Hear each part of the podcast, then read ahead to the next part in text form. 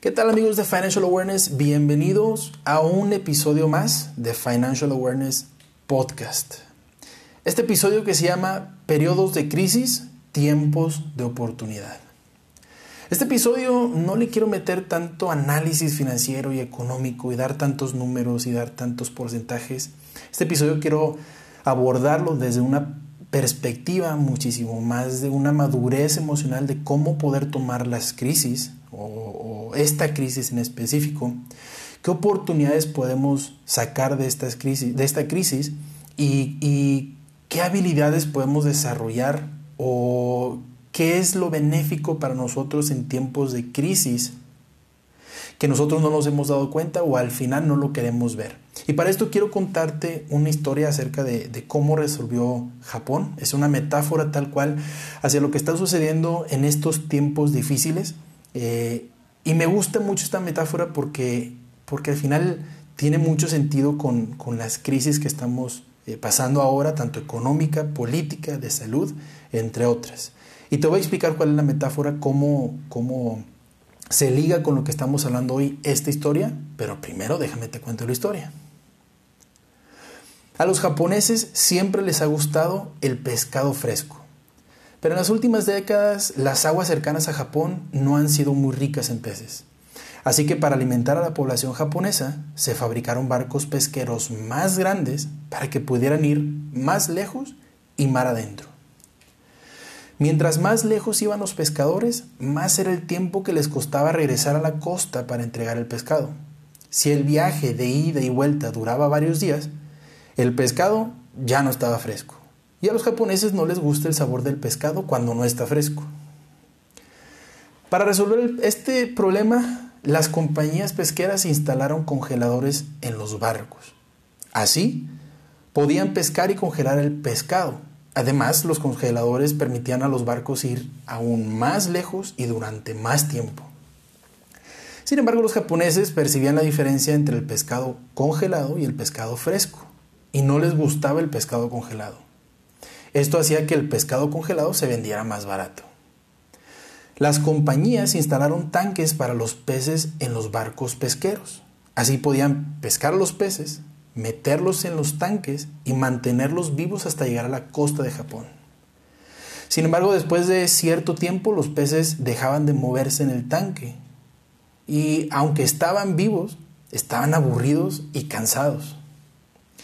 Desafortunadamente los japoneses también notaron la diferencia del sabor, porque cuando los peces dejan de moverse durante varios días, pierden el sabor eh, fresco fresco y los japoneses prefieren el sabor del pescado bien vivo y fresco, no de los peces aburridos y cansados que los pescadores les traían. ¿Cómo resolvieron el problema las compañías pesqueras japonesas? Eh, ¿Cómo es que consiguieron traer pescados con sabor a pescado fresco? Bueno, la solución que, que encontraron los japoneses fue bastante original. Invitaron a un tiburón a sus tanques ¿Cómo hacían esto? Bueno, pescaban a los peces, los metían en, las peceras y además agregaban un tiburón pequeño. Obviamente el tiburón se comía algunos peces, sin embargo los demás llegaban muy, muy vivos. ¿Por qué? Porque los peces tenían que nadar durante todo el trayecto dentro del tanque y mantenerse vivos. Es así como lograron resolver este problema de que el pescado llegara fresco. Ahora, ¿cómo se liga esta metáfora o esta analogía hacia los tiempos de crisis? Bueno, obviamente hay personas que van a sufrir con esta crisis. Obviamente hay personas que, que son vulnerables a las crisis eh, tanto económicas como de salud y puede haber una población, cierta cantidad de la población, cierto porcentaje que lo va a sufrir y eso es algo completamente pues no agradable para, los ojos de cualquiera. Y para esto he dividido este episodio en tres puntos clave, básicos, vitales que me gustaría compartirte y que me gustaría eh, hacerte llegar mi perspectiva acerca de, las crisis, porque yo tengo una perspectiva bastante eh, positiva acerca pues bueno, de los tiempos difíciles. Como repito, hay gente que sufre, sí, y esto no es para nada algo que yo desee. Sin embargo, en tiempos de crisis hay dos tipos de personas. Los que lloran y los que venden pañuelos. Y con esto arranco. El punto número uno, y cómo se llama este episodio, periodos de crisis, tiempos de oportunidad. Lo primero que debemos hacer es mantener el positivismo. Las crisis son necesarias para ajustar X cosa, como les queramos llamar, cuestiones económicas, de salud, políticas, etc. Y debemos entender que hay dos tipos de crisis y, de ajustes que, suceden. El primero es que pueden ser, que pueden ser de, manera natural, como qué tipo, como terremotos, tsunamis, erupciones volcánicas, pandemias, huracanes, todo lo que la madre naturaleza necesite ajustar para poder seguir con este ciclo de vida. Últimamente, en 2017 vimos un terremoto en, Ciudad de México que fue muy, muy grande. Eh, últimamente he visto que, también ha habido terremotos en Croacia, por el lado de, Europa. Y es algo que es natural, eso no lo podemos controlar. Lo que sí podemos controlar son estos ajustes provocados por el hombre, que es el segundo, ¿no? Ahora estamos viendo, claro, una crisis por, por un tema pandémico o relacionado a una pandemia, pero se cruzan otros temas eh, que, son, que son completamente, eh, ¿cómo lo puedo decir? bueno, allegados a, los temas de una guerra geopolítica, eh, una guerra por, la, por los precios del petróleo. Geopolítica hablo de Estados Unidos y de China. ¿no? Primero empiezan a ponerse aranceles entre ellos y luego empieza o hay una explosión en cuanto a, toda esta pandemia y pues bueno, no quiero decir que una la otra está ligada, pero, pero podemos ver una relación. Y por el tema de, de la guerra de mercados por los precios del petróleo, vemos una Arabia Saudita, queriendo imponer precios, un Rusia que se opone y empieza una guerra de, eh, de producción del petróleo y en consecuencia los precios del petróleo. Pero, repito, los periodos de crisis son tiempos de oportunidad. Y es así como me quiero pasar al segundo punto, porque muchos dirán, oye, pues, pero, a ver, ¿cómo afronto la crisis si vamos a entrar en un periodo de recesión, de encarecimiento de precios, de desempleo? Vamos a estar pues de la fregada, ¿no? El segundo punto es la madurez emocional con la que tomamos la crisis. Y a ver, para afrontar la crisis debimos habernos preparado durante mucho tiempo antes, aún sabiendo que estábamos en un, en un periodo gozoso, vamos a llamarlo así. Es decir, cuando ni siquiera sabíamos que iba a haber una crisis. Es ahí el mejor momento para habernos preparado. Eso fue, no sé, ayer, hace un mes, hace cinco meses, hace años. Ya sabíamos que en 2008 veníamos, 2008 y 2009 veníamos de una crisis hipotecaria después de la influenza. Y era el momento para construir un fondo de emergencias, un fondo diversificado para afrontar la crisis. Si no lo hemos hecho, o si no lo hicimos, pues entonces esto, esto de la crisis nos va a pegar muchísimo pues peor, ¿no? de manera negativa. Y para esto quiero compartirte una observación. Eh, algo que he visto en redes sociales, Facebook, Twitter, Instagram, eh, LinkedIn, de cómo se expresa la gente y qué es lo que está diciendo. Y bueno, mi observación es que, bueno, he visto muchísima gente que se queja acerca de lo que han hecho los mandatarios para afrontar la crisis, dentro y fuera de nuestro país, hablo de, de todas partes. Y sí, admito que hay muchísima oportunidad de crecimiento o de toma de decisiones de su parte. Sin embargo, cuando, cuando empiezo a hablar la congruencia que tienen los comentarios, y repito, de Facebook, Instagram, WhatsApp, etc., con lo que han hecho de su vida, me refiero a las personas que hacen estos comentarios, eh, veo qué tan protegidos están, es decir, qué tan protegidos ante una crisis están, qué tanto hacen por conservar y desarrollar su trabajo, cómo han manejado sus finanzas, etc. Y sinceramente dejan muchísimo que desear. Personas que, que, bueno, piensan que este es el momento para que les salden las deudas y, a ver, a ver, a ver, a ver. Este momento no es para que aproveches y te salden las deudas o perdonen las deudas, ni para que dejes de pagar servicios. Es o sea, ¿por qué te enojas si esto es una obligación que tenemos como ciudadanos? El que te salden la deuda no es algo que tenga que hacer el gobierno. Tú mismo decidiste estar en la deuda. Tú mismo decidiste utilizar una deuda. Claro, hay gente que necesita dinero para, para subsistir. Eso lo tengo completamente claro. Pero no somos todos, y hablo por la gente que no necesita una deuda para sobrevivir. Ahora, ya tuviste una deuda, ¿por qué la sigues usando? ¿No? Y hablo precisamente de las deudas porque esto es lo que más nos duele a una comunidad, o al menos cuando yo asesoro a las personas es lo que más les duele, las deudas, ¿no? Pero no dejo de lado, como lo dije ahorita, a ver qué tan protegido estás. ¿Tienes un seguro de gastos médicos mayores para hacer frente a un virus como, o una pandemia como el el, coronavirus? No, pues no. Bueno, ¿dónde estamos parados? ¿No? ¿Tienes un fondo de ahorro para tu retiro? No, pues tampoco. Bueno, ¿tienes un fondo de ahorro para emergencias, para, para comprar despensa o tienes un excedente para hacer frente a una crisis? No, pues no.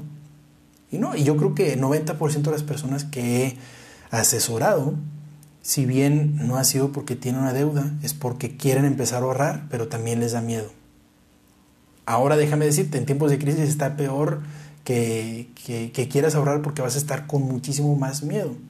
Déjame te digo que los tiempos de crisis es, para ahorrar, es para invertir a largo plazo, es para aprovecharlas. Sin embargo, no, no quiero que, que las personas piensen que las crisis son responsabilidad de un gobierno, es responsabilidad de todos responsabilidad de nosotros quedarnos en nuestras casas, es responsabilidad de nosotros tener un fondo de emergencias para afrontar la crisis.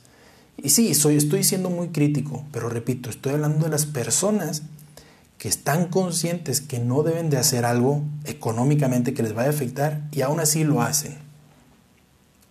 Y así me quiero pasar al tercer punto. Ya hablamos de que los periodos de crisis son tiempos de oportunidad y que para tomar estos periodos de crisis como tiempos de oportunidad necesitamos madurez emocional. No podemos culpar a nadie más más que nosotros de lo que estamos haciendo. Y lo tercero, el tercer punto, que es lo más importante, o dentro lo más importante eh, de, de, una crisis, es que esta nos hace desarrollar nuevas habilidades. Y quiero hacer un comentario eh, que tal vez no todos lo entendamos, pero Simplemente los humanos estamos hechos para sobrevivir. Alguna vez escuché la frase de los humanos no estamos hechos para ser felices, estamos hechos para sobrevivir. Y tiene algo de sentido porque así lo hemos hecho siempre y lo hemos hecho bien. Siempre hemos sobrevivido y bien. En algún momento teníamos que cazar, eh, cazábamos. En algún momento tuvimos eh, que recuperarnos de una guerra, bueno, nos recuperamos. En algún momento tuvimos que recuperarnos de una pandemia, de una epidemia, de enfermedades, etc. Lo hicimos y lo hicimos bien y lo controlamos y esta no va a ser la, ni la primera, ni última, ni única vez. Hemos, durante todo ese trayecto, hemos cambiado estrategias, hemos desarrollado nuevas técnicas, hemos descubierto nuevas formas. Es decir, la palabra clave, hemos emprendido. Este es el momento para emprender. No estoy diciendo que dejes su trabajo y que te pongas a emprender. A ver, a ver, que, que, no, se, que no se malentienda esto. Si tú te sientes eh, a gusto, si tú te sientes cómodo haciéndolo, bueno, adelante. Es un tiempo difícil, pero adelante. Sin embargo, a lo que voy es que estos momentos de, de crisis o tiempos de oportunidad, tomándolos con una madurez emocional, nos van a hacer desarrollar nuevas habilidades.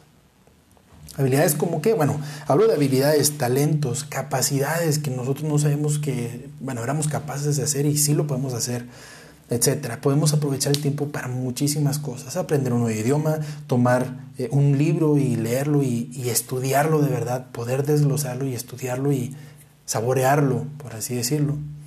Podemos eh, aprender una nueva técnica, podemos hacer ejercicio. Tenemos que sacarle el mayor provecho a este tiempo, eh, este tiempo difícil. Sin embargo, nadie es responsable de hacerlo más que tú. Y te hablo a ti no tanto como inversionista, porque sabemos que los tiempos de crisis para los que somos inversionistas, dentro de todo, son los mejores porque es donde el mercado bursátil está más barato, las tasas de interés son muy económicas, etc.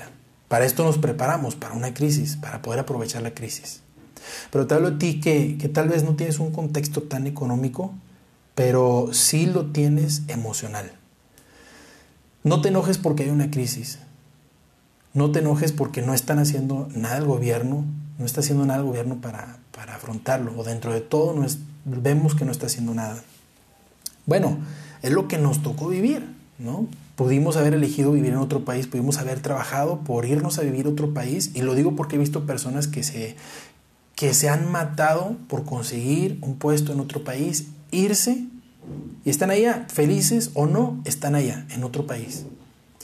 Y a lo que voy es que esa es la madurez emocional. A ver, no nos podemos quejar, tenemos que sacar lo mejor de esta crisis, tenemos que tomarlo con, la mayor madurez emocional y desarrollar nuevas habilidades.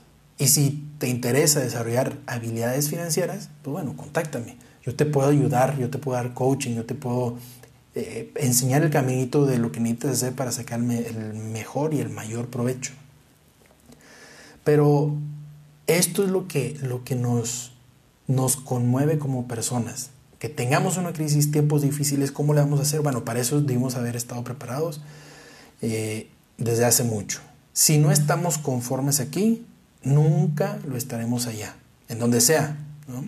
Debemos vivir un proceso de un cambio, debemos vivir una transformación, algo que, sí, totalmente, es doloroso, es incómodo, es incierto. Ah, mira, pues es como una crisis. Es doloroso, es incómodo, es incierto. Este proceso de transformación a nivel personal, a nivel de madurez emocional, es exactamente como una crisis. Es un tiempo de oportunidad para darnos cuenta cuáles son nuestras fortalezas, nuestras debilidades, nuestras amenazas, si queremos eh, llamarlo así, oportunidades. Es al final un, un análisis FODA. Fortalezas, oportunidades, debilidades, amenazas.